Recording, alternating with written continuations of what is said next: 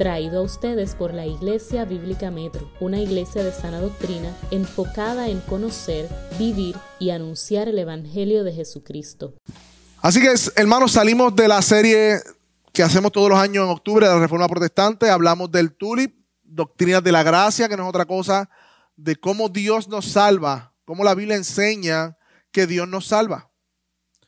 Me gustaría de alguna manera quizás resumir qué fue eso, eso que hicimos vimos la depravación total, la primera predicación del primer domingo de octubre, que nos hablaba de que el hombre desde nacimiento está depravado y no es otra cosa que inhabilitado espiritualmente, muerto en delitos y pecados. No hay nadie que nace bueno, dice la escritura. No hay ni siquiera uno que haga el bien y busque a Dios toda su vida. Así que la condición espiritual del hombre no es medio muerto, no es enfermo, no es que necesita apoyo, es que está muerto espiritualmente. Esa es la condición espiritual del hombre. Vimos entonces que porque el hombre está muerto, Dios el Padre, por su soberana voluntad, eligió a aquellos que ha de salvar por las razones que están en Él y no en nosotros. Dios el Padre desde la eternidad pasada no, no, solamente eligió a Cristo como el medio, sino eligió a quienes iba a salvar por medio de Cristo. Luego Andrés nos habló acerca de la expiación limitada, que no es otra cosa que ver el sacrificio de Cristo como la Biblia lo expresa para aquellos que vino a salvar. Muchos dicen, Cristo murió por el mundo, pero la Biblia dice, yo me entrego por los míos. Sí, el sacrificio de Cristo es la, obra expiatoria de Cristo. Es para aquellos a quienes Dios ha elegido. Por eso le decimos expiación limitada.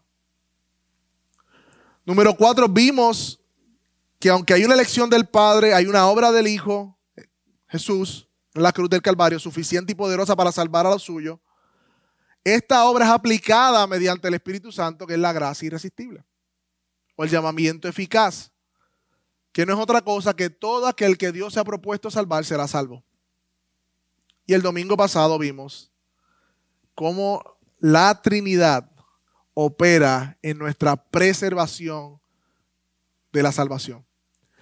Dios el Padre, el amor de Dios el Padre, la intercesión del de, Cristo como sacerdote y la guianza y la, eh, del Espíritu Santo en nuestra vida, que obran de una manera que guarda la salvación provista en Cristo hasta el final. Ninguno de sus elegidos se va a perder, hermano. La salvación es del Señor. Y si Dios te puso en este tiempo, en esta iglesia, a escuchar esta serie, quiero que sepas primeramente que es para ti. Para que te regocijes en la salvación. Para que medites, porque si miramos la serie, ¿dónde está nuestro mérito allí? ¿Dónde está mi obrar allí? ¿Dónde está eh, en esa serie que estuvimos hablando eh, algo con lo cual nosotros ganamos esa salvación? Nos dimos cuenta que en ninguna parte. Porque tendemos la tendencia pecaminosa, hermanos, en nuestros corazones, de cuando recibimos algo para nosotros, mirar para el lado y aplicárselo al otro, pero no para nosotros. Tendemos la tendencia pecaminosa de mirar al mundo y decir, ustedes no conocen las doctrinas de la gracia, nosotros sí. Wow, hold your horses, como dicen por ahí. Si tú estuviste y, has estado expuesto a estas doctrinas, es porque Dios está hablando a tu vida. Está tratando contigo. Y está derribando el orgullo de tu corazón, porque al final las doctrinas de la gracia lo que hace ponernos a nosotros en una posición en donde no podemos demandar, ni merecer, ni reclamar a Dios nada, porque todo lo que recibimos por gracia. Y eso opera también en la forma en que operamos como iglesia, no solamente en nuestra relación con Dios. Pablo dice, ¿qué te distingue? O sea, ¿qué te hace a ti diferente a los demás? Tú igual ibas camino al infierno. ¿Qué tienes que no hayas recibido? Y si lo recibiste, dice Pablo en 1 Corintios 4, ¿Por qué te glorías? ¿Por qué vives de una manera como si no lo hubieses recibido? Como si tú hubieses trabajado esa salvación, como si tú hubieses merecido esa salvación. ¿Estás entendiendo cómo quiero de alguna manera que aterricemos todas estas doctrinas de la gracia en nuestra vida práctica, hermano. Las doctrinas de la gracia deben llevarnos a un espíritu humilde, hermano. Deben llevarnos a darle gracia, gracia a otros, a perdonar a otros. Porque fuimos perdonados por gracia. A ser pacientes unos con otros. Hay unas implicaciones bien grandes en las doctrinas de la gracia en nuestra forma de vida y tendemos a aplicárselas dándole por la cabeza a los demás quienes no la conocen. No, es para ti que estás aquí. Es para ti. Y yo no sé si, esta pregunta resuena en su corazón, pero debería resonar. ¿Acaso el conocer cómo Dios te ha salvado no entonces debe producir un asombro reverente por su gracia que lleve nuestros corazones a rendirse a su voluntad? ¿De qué nos vale conocer las doctrinas de la gracia y decir que somos reformados si no tenemos un corazón, no hemos dispuesto, rendido a ese Dios que nos salvó? No estamos entendiendo realmente. Y la verdad es, hermano, que la gracia de Dios no nos lleva a una vida de libertinaje ni de pecado, sino que la gracia, la verdadera gracia de Dios, que no es una gracia barata, sino que costó la vida de su Hijo, produce una vida que busca conformarse cada vez más a la ley de Dios. Poco a poco vamos a aterrizar en la serie de los diez mandamientos. Estamos haciendo esa transición. Decía Reini, siempre me tocan las predicaciones de transición. Y es aquí, hermanos, donde vemos las implicaciones prácticas de estas doctrinas. Hoy nos movemos nuevamente a la serie de los 10 mandamientos que comenzamos en verano, que hicimos una pausa en octubre, pero tenemos que hacerlo partiendo desde el punto donde Dios nos ha hablado todo este mes, que es que hemos recibido la salvación por gracia, y esa gracia es la misma que nos lleva a vivir en conformidad a los mandamientos. Y quiero que me acompañen a Tito 2. Tito capítulo 2, versículo 11 al 14, para que lo vean allí conmigo. En la página en la Biblia congregacional, la negra que está por ahí, en la página 1230. 1230.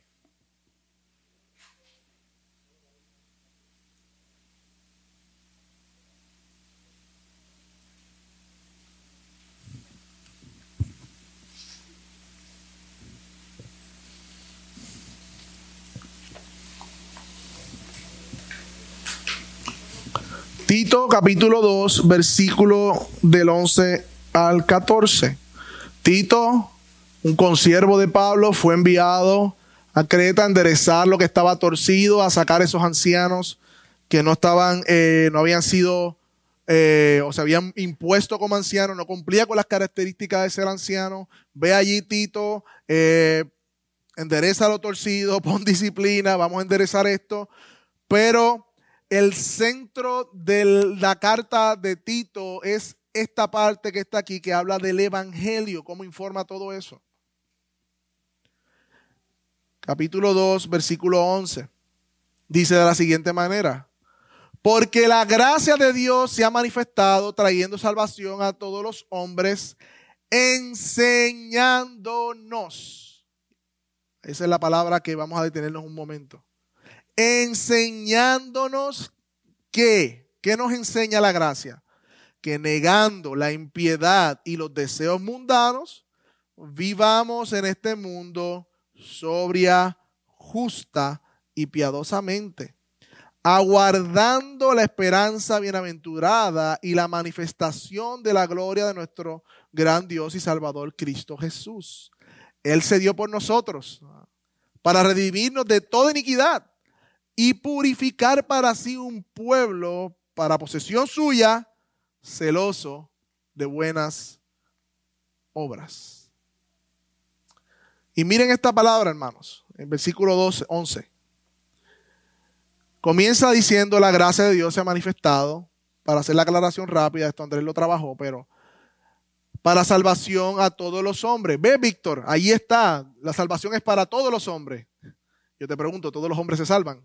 No. ¿A qué se refiere entonces Pablo ahí? Si mira los versos anteriores, desde el versículo 6, habla de los jóvenes, habla de las ancianas, habla de los amos, habla de los eh, siervos, habla de los hombres, habla de las mujeres. Para todo tipo de personas la salvación ha sido manifestada en ese sentido. Pero ese no es mi punto, porque eso ya lo hablamos en la doctrina de la elección, ¿verdad? Y la, y la doctrina de la expiación limitada. Sino mi, mi concentración está, ¿para qué fue manifestada esa gracia de Dios en la salvación? ¿Qué dice? Enseñándonos. Otra traducción dice disciplinándonos. Otra traducción dice entrenándonos. La misma gracia que se manifestó para salvación es la misma gracia que nos enseña, nos disciplina y nos entrena. Y esto infiere un proceso de crecimiento, porque nosotros necesitamos un maestro porque no lo sabemos todo de una. Vamos aprendiendo, un proceso gradual, pero hay un proceso de crecimiento. Así como no entrenamos en un gimnasio y al otro día tenemos eh, el cuerpo, ¿verdad? Eh, esbelto con todo su músculo, sino que tarda tiempo, todos los días, una rutina, una disciplina, te lleva a eso. De la misma manera, la gracia de Dios se encarga de enseñarnos, de disipularnos, de entrenarnos. Así que también vemos aquí que la gracia es el poder que Dios usa para la santificación. A diferencia del temor y del castigo. No sé si es por la crianza o porque pensemos, pero nosotros muchas ocasiones obviamos el poder de la gracia en el proceso santificador y lo vemos solo como si el temor y el castigo fuese lo que Dios usase para santificarnos. Y eso lo puede ver también la vida de sus hijos. Hay lecciones poderosas que usted le puede dar a sus hijos, sobrinos, quien sea, cuando usted aplica gracia en la enseñanza y en la disciplina. Hermanos, Dios usa el mismo mensaje de salvación para santificarnos. Ese es el, punto que, principal de esta primera parte. De esta primera parte de la enseñanza. Dios usa el Evangelio de la gracia para enseñarnos a vivir adecuadamente. Hay mucho tropiezo, hermano, en la vida de santidad de una persona que no entiende esta verdad. Mucho tropiezo. Y aún podemos proclamar, hermano, ser reformados, creer las doctrinas de la gracia. Podemos. Decir eso de manera quizás hasta verbal o consciente, pero que inconscientemente nuestra vida de piedad el principio de la gracia no es nuestro principio santificador, sino la culpa, el legalismo, el, entre otras cosas que en la vida cristiana no manifiestan que el poder de nuestra de santificación proviene de la gracia. Y quiero dar algunos ejemplos.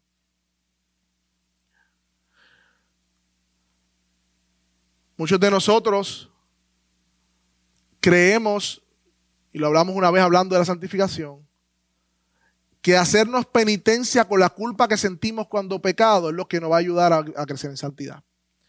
Pecamos contra el Señor y en vez de venir corriendo al Señor a encontrar gracia y refugio en Él, ¿qué hacemos? Nos alejamos y queremos pagar el pecado con nuestra culpa y sentido de culpa, cuando Dios ha provisto perdón en Cristo Jesús.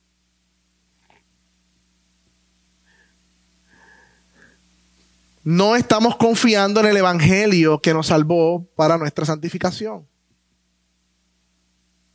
Necesitamos aplicar el Evangelio todos los días, hermanos, todos los días de nuestra vida.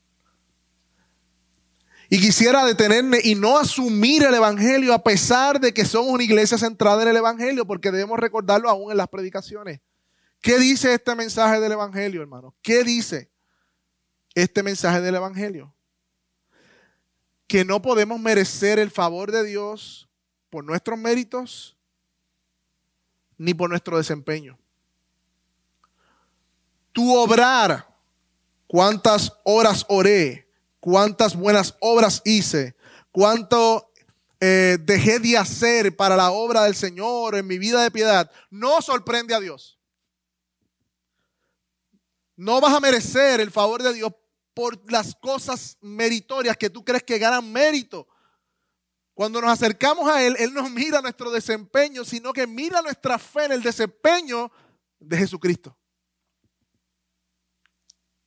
Así que cuando miramos nuestra insuficiencia y nuestra falta de desempeño, nuestra negligencia, tenemos un consuelo en mirar a Cristo, que es nuestro fiel representante, nuestro sustituto, nuestro Salvador, que vivió una vida activamente perfecta en nuestro lugar, ganando así en nuestro lugar la complacencia del Padre. Y que ahora gratuitamente, dice el Evangelio, nos da de sus beneficios por medio de la fe en su justicia. Hermano, ¿usted cree eso todos los días? ¿O los domingos cuando se lo recordamos? Cada vez que usted se levanta por la mañana.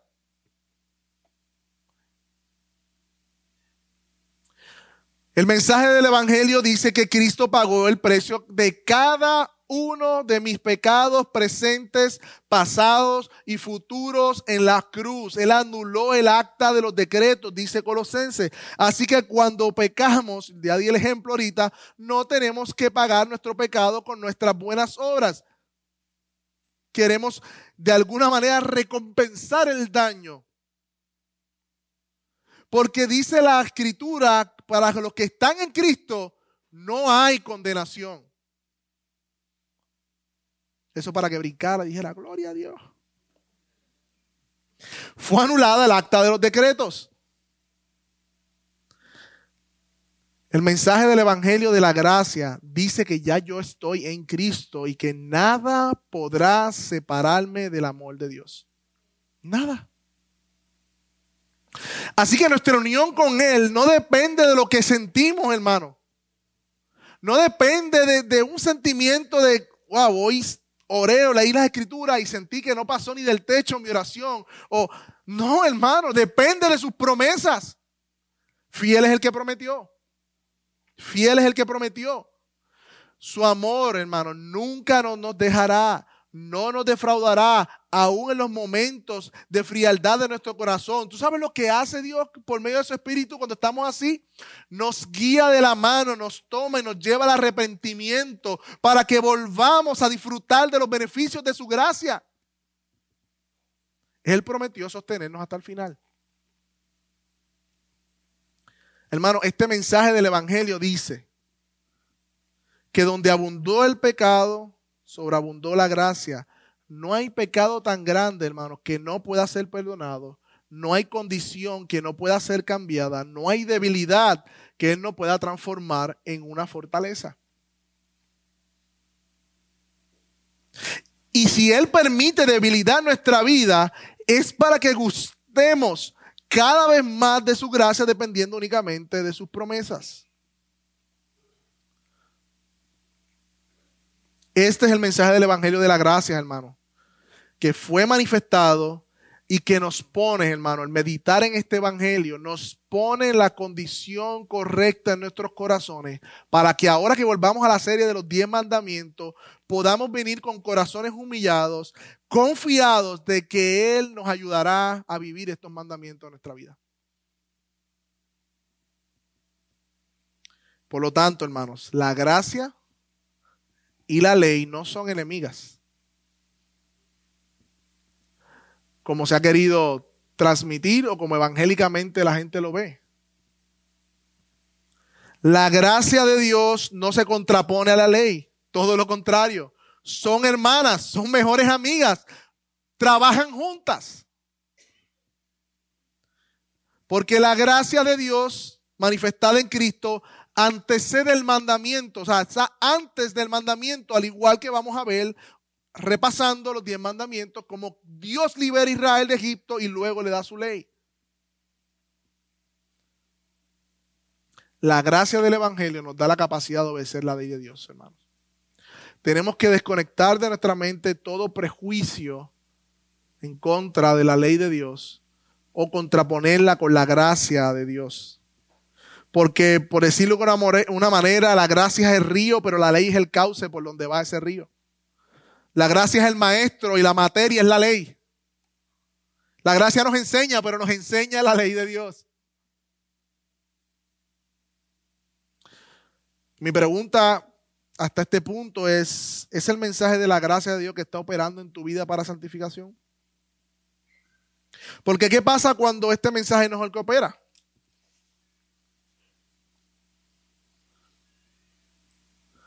Nos desviamos al legalismo o al antinomianismo. El legalismo es querer ganar el favor de Dios por nuestras obras y el antinomianismo es ver la ley de Dios como algo opcional, tú sabes, pues Dios me va a perdonar y degrado la ley de Dios a algo opcional en mi vida y no como un mandato que Dios nos da como si fuera algo malo. Vemos la gracia cuando no estamos dependiendo del Evangelio como una excusa para pecar, como un tipo de licencia. O vemos el Evangelio como algo que yo debo demostrarle a Dios que yo puedo con mis propias fuerzas hacerlo. No, hermano, ninguno de los dos es la salida del creyente. La gracia de Dios nos enseña. Pero ¿qué nos enseña? Dice el pasaje que está ahí, lo tienen conmigo. Versículo 11. Nos enseña a renunciar, que no es otra cosa negar, repudiar los deseos y la impiedad. Y también nos lleva a vivir, subsistir, residir, gastar nuestra vida de una manera sobria, dominio propio, justa, rectitud y piadosamente corandeor delante de la presencia de Dios. Y esto mismo que vemos en Tito es lo que vemos en el Antiguo Testamento cuando nos acercamos nuevamente a la serie de los diez mandamientos. Porque son ellos los que Dios usa para vivir de manera que la gracia nos enseña. Por lo tanto, hermano, quiero que vayan buscando sus Biblias y vayan a Éxodo.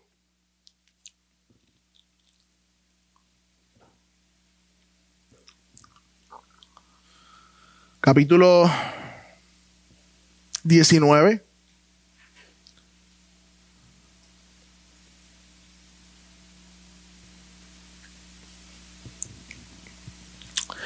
que es la antesala a los diez mandamientos en el capítulo 20.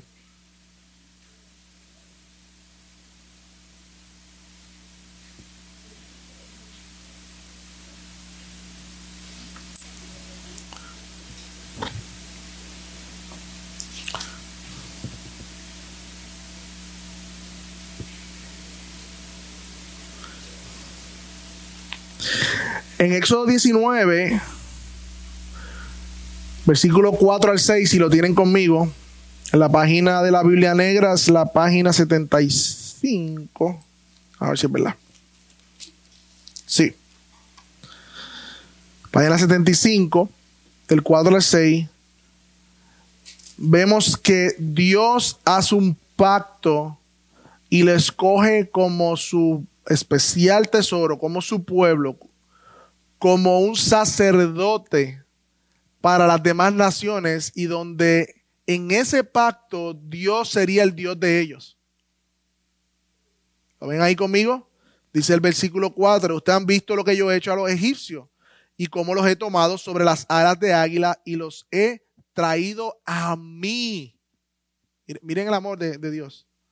Ahora pues, si en verdad escuchan mi voz y guarda mi pacto, será mi especial tesoro entre todos los pueblos, porque mía es la tierra, porque mía es la tierra. Ustedes serán para mí un reino de sacerdotes y una nación santa. Estas son las palabras que le dirá a los israelitas. Así que la ley de Dios, hermano, que sigue en el capítulo 20, es un resultado del pacto de amor de Dios con su pueblo. Miren esto, lo que quiero que unan la gracia y la ley en una misma idea. No pueden ser cosas separadas. La ley es el regalo que Dios le da a los hijos del pacto. La ley es una proclamación, el capítulo 20, que vamos a entrar a algunos de ellos que ya hemos dado para repasarlo, paternal de Dios para su pueblo. Él quiere que sus hijos y el pueblo del pacto viva en justicia y libertad. Entonces los mandamientos no son un antojo malhumorado de un Dios que no quiere que nadie sea feliz. Todo lo contrario, es una extensión de su amor. Es una expresión de su gracia para que puedan vivir justa y piadosamente y no como las demás naciones. Y de esta manera, cumpliendo la ley, el pueblo de Israel representaría al Dios santo que se revela en las Escrituras. Pero el problema, hermano, es que Israel en el Antiguo Testamento como nación quebrantó el pacto. No guardó los mandamientos que Dios le dio como padre amante. Y como padre lo disciplina a Israel. Por ejemplo, vemos que cuando faltan el primer y el segundo mandamiento, llevó al pueblo a cometer horrendos pecados incluyendo prostitución, inmoralidad sexual y hasta sacrificar sus propios hijos a Baal. Cuando no guardaban el día de reposo, que tenía unas implicaciones aún en la gracia que se le daba a otros de reposar aún la tierra, llevó al pueblo a la codicia. Y en Amós se narra cómo los comerciantes querían que se acabara el día de reposo, deseosos para comenzar a vender nuevamente, a hacer negocios con balanzas injustas. Israel fue castigado muchas veces por tomar el nombre de Dios en vano, representarlo falsamente ante otras naciones. No guardar el quinto mandamiento, que es no otra cosa que honrará ¿verdad? los hijos, honra a los padres, pero que también implica que los padres debían pasar a sus hijos el conocimiento del Señor vemos la debacle nacional que hubo en Israel en el libro de los jueces. Mira lo que dice, que cuando murió Josué y toda esa generación sepultaron la heredad, dice, toda aquella generación fue reunida con sus padres y se levantó después de ellos una generación que no conocía al Señor, ni la obra que había hecho por Israel. Hay un aspecto del quinto mandamiento que dejaron de hacer los israelitas que llevó a la próxima generación a no conocer las obras del Señor y por lo tanto ver cómo termina una nación casi destrozada en una guerra civil entre ellos. Por lo tanto, la ley es una expresión del amor de Dios para su pueblo. Y lo vemos en todas las escrituras. Y debe serlo para nosotros también. Y nosotros comenzamos esta serie en verano porque nos dimos cuenta de que hay un mal precepto, concepto o prejuicio de la ley de Dios. Y para entrar a ella, hermanos, tenemos que repasar de algún modo en qué contexto Dios le dio la ley a su pueblo. Recuerden que Israel estaba esclavizado por Egipto. Se levantó un faraón que no conocía la familia de José ni nada, y comenzó a esclavizar, había arduas tareas, doblegaron las tareas, y no solo eso, sino que había un mal gobierno que aún mandaba matar los hijos varones. Y vemos aquí en este sentido la inhabilidad de un pueblo ser librado, de ser redimido, la deprobación total. Recuerden que en un sentido, la escritura del Antiguo Testamento es un tipo de lo que Cristo iba a hacer. La liberación del pueblo de Israel en Egipto es un tipo de lo que Cristo haría en la cruz del Calvario. Y estaba el pueblo gimiendo, siendo esclavizado, forzado a tareas forzosas. Y Dios elige a un hombre llamado Moisés como el libertador. Un tipo de Cristo. Hay una providencia en su nacimiento, fue por tirado a las aguas, criado por una mujer hebrea que era su propia madre, pero en el palacio tenía los dos mundos, por decirlo de una manera. Y cuando huye al desierto, Dios lo llama. Bueno, voy a entrar en todos los detalles. Y lo llama porque se acordó, dice la escritura. No es que Dios se lo olvida, simplemente enfatizando lo que Dios está diciendo a Moisés del pacto que hizo con Abraham. Y ese fue el, motor o la razón por la cual Dios liberta a su pueblo. Hay un pacto que yo tengo con ese pueblo, con esa nación que se la hizo Abraham. Envía a Moisés, hay una liberación gloriosa, hay unos grandes prodigios. La muerte no toca a la familia, la última plaga que tenían la sangre, ¿recuerdan? Pero luego de eso vemos que el pueblo responde de manera ingrata se queja de la persecución de Egipto, se queja del agua, se queja de la comida. Y aún así Dios en, en eso 19 hace un pacto con Israel. Qué hermoso, ¿verdad? Cómo Dios, a pesar, eh, tendemos a tener una, mentalidad errada de ver un Dios eh, malo y vengativo y en el Nuevo Testamento pues es un Dios de gracia y de amor. No, no, es el mismo Dios de gracia que vemos ahí. Es el mismo Dios de gracia y hace un pacto con ellos. Y vamos a entrar en trance ahora a los diez mandamientos, a hacer un breve repaso de ellos y algunas aplicaciones, porque vamos a continuar con esta misma serie de los próximos domingos en adelante. Le da la ley a sus hijos como un resultado del pacto y del amor.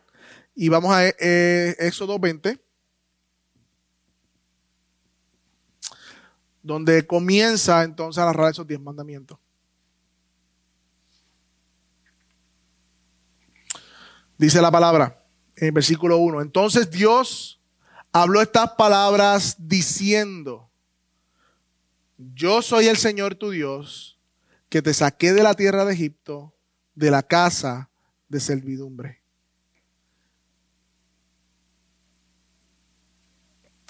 Dios establece como su Dios y le recuerda la obra que hizo de redención a su pueblo. Y esa es la base y la autoridad por lo cual le da su ley a su pueblo. Y el primer mandamiento dice, no tendrás otros dioses delante de mí. ¿Qué significa esto? Significa que no tendrás otros dioses además o al lado mío o adición a mí, porque Dios sabía de algún modo o no esperaba que Israel abandonara por completo a Jehová, pero pero sabía que Israel iba a añadir a Jehová otros dioses a los cuales le daría gloria y honra cuando Dios dice no. Así que el peligro no está en que vamos a sustituir a Dios. Y miren, miren qué sutil es esto, hermano. El peligro está es poner al lado de Dios otros dioses. Podemos tener una apariencia cristiana y con toda la, lo verbal cristianés, hablamos cristianés, nos reunimos, servimos al Señor, pero ponemos nuestra confianza, nuestro deleite, gozo y plenitud en otras cosas. Confesando ser cristiano, ¿verdad? O confesando que adoramos al único Dios verdadero. No adoramos a María, no adoramos a los santos, no adoramos a Buda. No, no, esa gente son unos idólatras. Sí, pero el mandamiento dice al lado mío.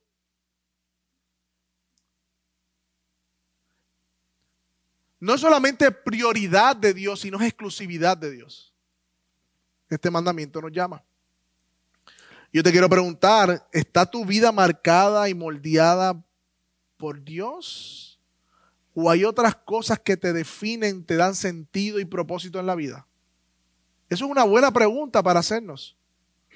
Porque eso va a determinar si realmente tenemos exclusividad de Dios en nuestro corazón. Otra pregunta que debemos hacernos, ¿dónde está nuestra seguridad y confianza? ¿Dónde está tu tesoro? Como dijo Jesús, porque donde esté tu tesoro, allí estará tu corazón. Hay algo más, además de Dios y su palabra y todo lo que eso implica, que te da sentido de propósito. Que tú sientes que si pierdes eso, no eres nadie. Hay cosas que tú deseas más que Dios. Aún la salud. No tendrás otros dioses a mi lado. No pondrás tu confianza en otra cosa que no sea exclusivamente yo. El Señor sabía que a su pueblo le convenía esto. Y lo hace por su propia gloria también, o primordialmente. Así que el primer mandamiento nos habla del lugar de Dios en nuestra vida. El segundo mandamiento nos habla de lo que pensamos acerca de Dios. Y mira lo que dice, versículo 4. No te harás ningún ídolo, ni semejanza alguna de lo que está arriba en el cielo, ni abajo en la tierra, ni en las aguas debajo de la tierra. No los adorarás, ni los servirás, porque yo soy el Señor, tu Dios soy Dios celoso que castigo la iniquidad de los padres sobre los hijos hasta la tercera y cuarta generación de los que me aborrecen. Y muestro misericordia a millares a los que me aman y guardan mis mandamientos. el segundo mandamiento, hermanos, condena especialmente y específicamente es hacer una imagen que represente a Dios. De manera literal, como un objeto de adoración. Y, de hecho, usted lee Isaías y, es Dios burlándose literalmente de las estatuas que otras naciones hacían. Y aún su propio pueblo llegó a hacer de otros dioses. Y Dios le decía, ¿y ¿de qué son? De, plata, de, de, madera, y, y, ustedes mismos lo cargan. Tienen boca y no hablan, tienen ojos y no ven. Hablando de esas imágenes y esos ídolos, hermanos. Y la razón por la cual no podemos hacer ninguna imagen de Dios, y Dios le dio este mandato a su pueblo, que en su contexto era, hermanos, una gran tentación. ¿Por qué, hermano? Porque las demás naciones tenían representaciones visibles de Dios. Y Dios le dijo a su pueblo, tú no vas a tener representación visible mía. La razón es porque ninguna imagen representará verdaderamente quién es Dios, sino que necesariamente reducirá a Dios a otra cosa que es Dios. Porque nosotros le vamos a humanizar a un Dios que no es humanizable. En ese sentido, porque Dios se hizo hombre, sí, en Jesús. Pero como ser, como Dios trino, ninguna imagen va a representar quién es Él. Por eso es la prohibición. Hermanos, pero el ídolo puede ser físico, como criticamos quizás o señalamos de personas que se postran ante, una foto de Jesús o lo que sea. Pero cuidado, porque hay imágenes en nuestra mente que no son las imágenes de quién es el Dios verdadero. Jay Packer decía que tener una idea errada de Dios es pecar de idolatría porque estamos adorando, pensando en un Dios que no es como realmente Él es. Tú que estás aquí, persona que nos está visitando, Dios no es como tú te lo imaginas, ni como tú quieres que sea. Dios es como la palabra ha revelado que Él es. Y no tienes la libertad, ninguno de nosotros tenemos la libertad de redefinir quién es Dios por lo que mi papá me enseñó, por lo que mi mamá me enseñó, por lo que yo siempre creí, por lo que escuché de otro, sino que nosotros debemos sujetarnos a lo que la Biblia revela de quién es Dios. No tienes la libertad de hacer un Dios a semejanza tuya. Porque dice que Él es celoso. Un Dios celoso. Y su celo no es como el nuestro, que es un celo pecaminoso. Es un celo santo.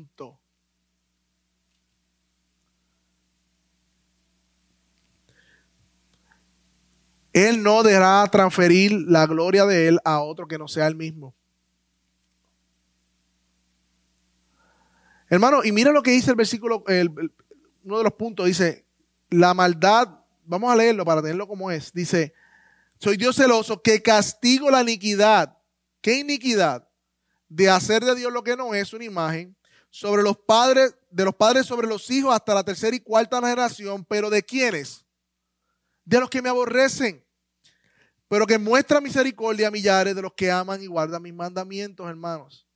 ¿Y cuántas veces vimos que Israel pecó contra Dios en este aspecto? Adoraba a otro ídolo, hacía de Dios otros ídolos. Y cómo las naciones, la, la generación siguiente, no era castigada por el pecado de los padres, que la también seguían el ejemplo de sus padres y eran castigados por ese ejemplo de los padres. Y vemos las consecuencias de tener una imagen errada de Dios en las generaciones futuras. Que hoy día, hermanos, estamos experimentando eso. Porque años atrás, generaciones atrás, especialmente cuando empezó el liberalismo teológico a principios del 1900, comenzamos a tener una imagen errada como sociedad de Dios. Al punto que hoy hay personas defendiendo bíblicamente la homosexualidad, el transgenerismo. Todo eso se ve. Porque han hecho de Dios el Dios de su imaginación, como ellos quieren verlo. Y tú no me puedes juzgar porque no podemos juzgar a nadie, ¿verdad? Sí, pero la palabra juzga. Y la palabra de Dios es autoridad. Tercer mandamiento, vemos lo que decimos de Dios, versículo 7, si no me equivoco. No tomarás el nombre del Señor tu Dios en vano, porque el Señor no tendrá por inocente al que tome su nombre en vano. Y hermanos, quisiera obviamente en cada mandamiento quedarme un tiempo más, pero no es la razón de, de hoy. Hoy simplemente vamos a hacer un repaso. Todas estas predicaciones están en YouTube y pueden buscarla y si aquellos que se han perdido la serie, ponerse al día porque continuamos con el quinto mandamiento, la segunda parte, el próximo domingo. Hermanos, vimos en esa parte, cuando Andrés predicó de esto, que Dios se reveló por su nombre, Jehová, Elohim, y las mujeres están estudiando un libro acerca de los nombres de Dios, Adonai, Shalom, entre otros. Y cada uno de estos nombres son un reflejo, una revelación de su carácter. Vimos también en ese tiempo que tomar el nombre del Señor en vano no es otra cosa que asociar su nombre a algo vacío y sin valor. Y a veces son muy triviales en ese aspecto. Es no representar el nombre del Dios conforme a su carácter.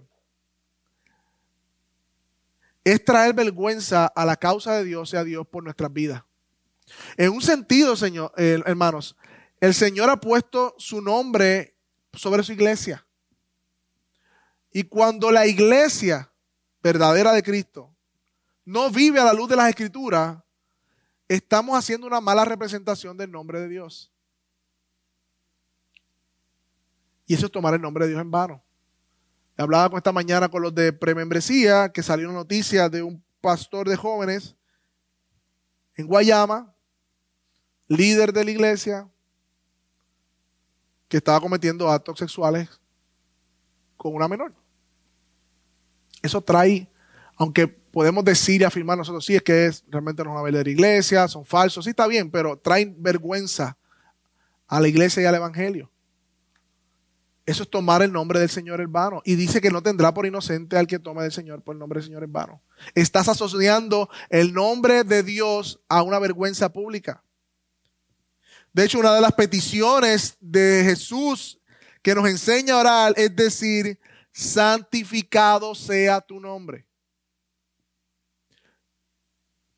Y nosotros debemos vivir de una manera que podamos santificar su nombre ante el mundo, que el mundo pueda ver cada vez más santo el nombre de nuestro Dios a través de nuestra vida. Eso es santificar el nombre del Señor. No tomarlo en vano no usarlo para cosas triviales, obviamente no jurar en vano. No, mira qué horrible forma de tomar el nombre del Señor, hermano, en vano. Así me dice, así te dice el Señor. Wow. Eso es tomar el nombre del Señor en vano. Usar el nombre de Dios para darle autoridad a una palabra humana y manipular para decir que es de Dios. Mucho cuidado, hermanos porque el nombre del Señor es santo. El mandamiento, el cuarto mandamiento, ¿cuánto aprendimos del cuarto mandamiento? Tuvimos cuatro domingos hablando del cuarto mandamiento. Y el cuarto mandamiento habla de cómo honramos a ese Dios. Y dice el versículo 8, acuérdate del día de reposo para santificarlo. En seis días trabajarás y harás toda tu obra, pero en el séptimo día de reposo para tu Señor, no harás en el trabajo alguno, ni tu hija, ni tu hija, ni tu siervo, ni tu sierva, ni tu ganado, ni el extranjero que está contigo. Porque en seis días el Señor hizo los cielos y la tierra, el mar y todo lo que hay en ellos y reposó al séptimo día. Por lo tanto, el Señor bendijo el día de reposo y lo santificó. Cosas que aprendimos de esta serie y que este, que este texto nos enseña es que Dios diseñó un día particular para que su pueblo cesara de sus labores, así como Dios cesó de sus labores creativas no porque estaba cansado. Dios no se, no se fatiga y se cansa. Pero sí como un patrón enseñándonos a nosotros. De hecho, en Deuteronomios, cuando se relee la ley, se asocia el día de reposo, el día de descanso, con el día en que el pueblo de Dios fue librado a través del sacrificio pascual. ¿Recuerdan?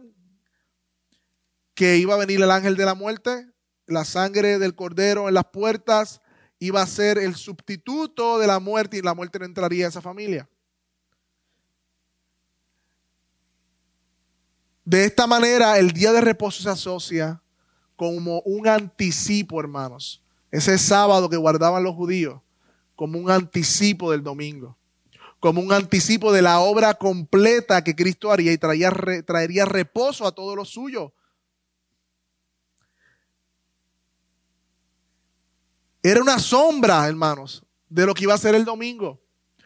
Porque el domingo, el primer día de la semana, luego vemos en el Nuevo Testamento el Señor del sábado, que es Jesús. Yo soy el Señor del sábado. Primero que nos ejemplificó y nos enseñó a cómo guardarlo de manera genuina, porque los judíos habían hecho otra ley humana para ese día. Y segundo, que al resucitar en ese primer día de la semana, significó para todos nosotros que la obra de expiación había sido aceptada por el Padre y que la redención era segura. Y esa redención que apuntaba en el Antiguo Testamento al pueblo de Israel en Egipto era la redención que apuntaba ahora a la redención mayor que iba a ser Cristo en la cruz del Calvario. Por eso nos reunimos domingo, por eso descansamos el primer día de la semana, recordando la resurrección de nuestro Señor Jesucristo, que es el sello de aprobación de su sacrificio y la seguridad que tenemos de que su sacrificio ha sido aceptado en nuestro lugar. Y obviamente eso tiene otras implicaciones tanto históricas como un día de evitar, implicaciones prácticas que vimos, evitar a toda costa verlo como un día regular, como un día de trabajo regular. No, nosotros los creyentes debemos reposar, debemos descansar, debemos usar ese día como lo hacía la iglesia primitiva y aún en la historia, para meditar en las escrituras, para la comunión unos con otros. Y yo sé que todos nosotros de alguna manera hemos tenido que hacer ajustes y qué bueno, gloria a Dios. Porque para eso es la palabra de Dios. Y ahí mostramos fe, de hecho. Mostramos fe sometiéndonos a lo que las escrituras dicen, porque confiamos en su palabra, que es lo mejor para nosotros. Hay personas que han tenido que hacer ajustes en sus trabajos, hay personas que, que quizás ese día lo cogían para hacer resolver 20 cosas, para, y han, y he visto y, hemos sido testimonio de que, de que sí ha entendido de que Dios nos ha llamado a descansar, a reposar, a meditar, a disfrutar de la coinonía con sus hermanos, a disfrutar de la palabra.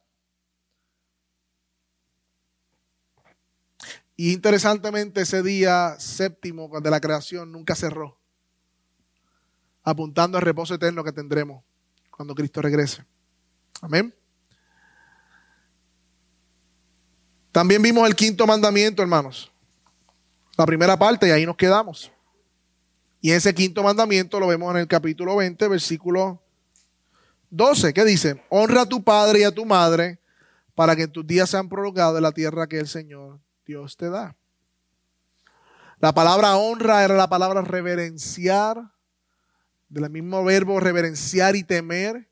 Y habla a los hijos, no solamente hijos de la casa, sino hijos adultos, a tener un respeto reverente por sus padres.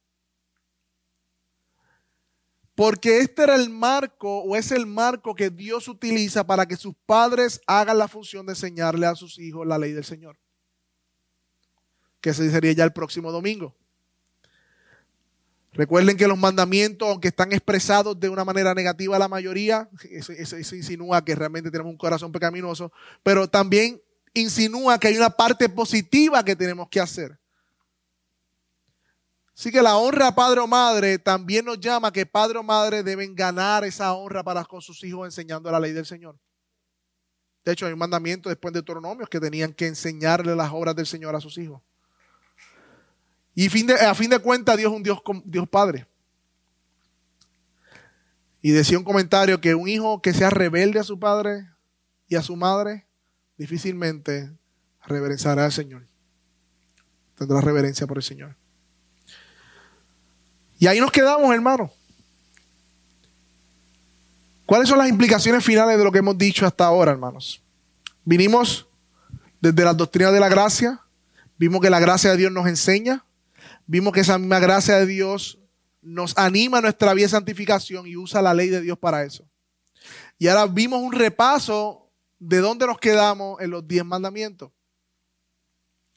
El domingo que viene continuamos.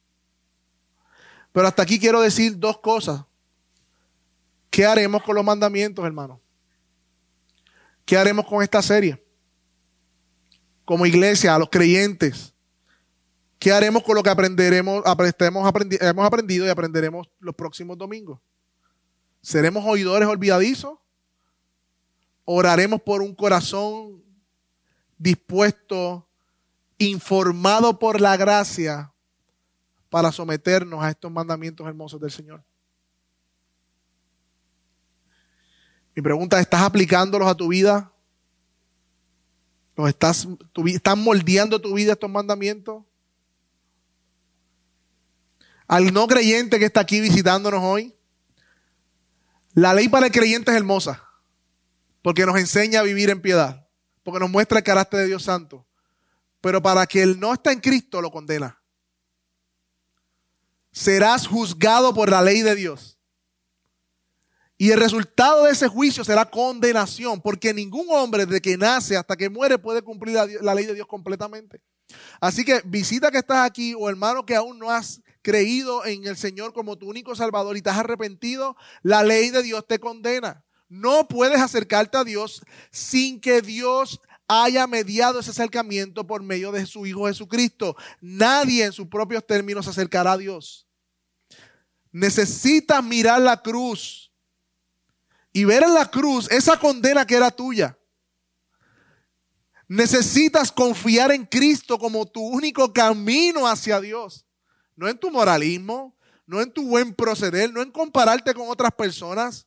Necesitas hoy reconocer que estás muerto en delitos y pecados y pedirle a Dios que te dé un corazón nuevo. De lo contrario, visita o hermano que amigo que está aquí que no conoce, que no ha entregado, que no se ha arrepentido, Hoy Dios te llama arrepentimiento para que Él pueda ser tu Padre, pero si rehusas el llamado de Dios a tu vida, Él vendrá como juez y te juzgará con su ley. Y en ese tribunal será revelado todo.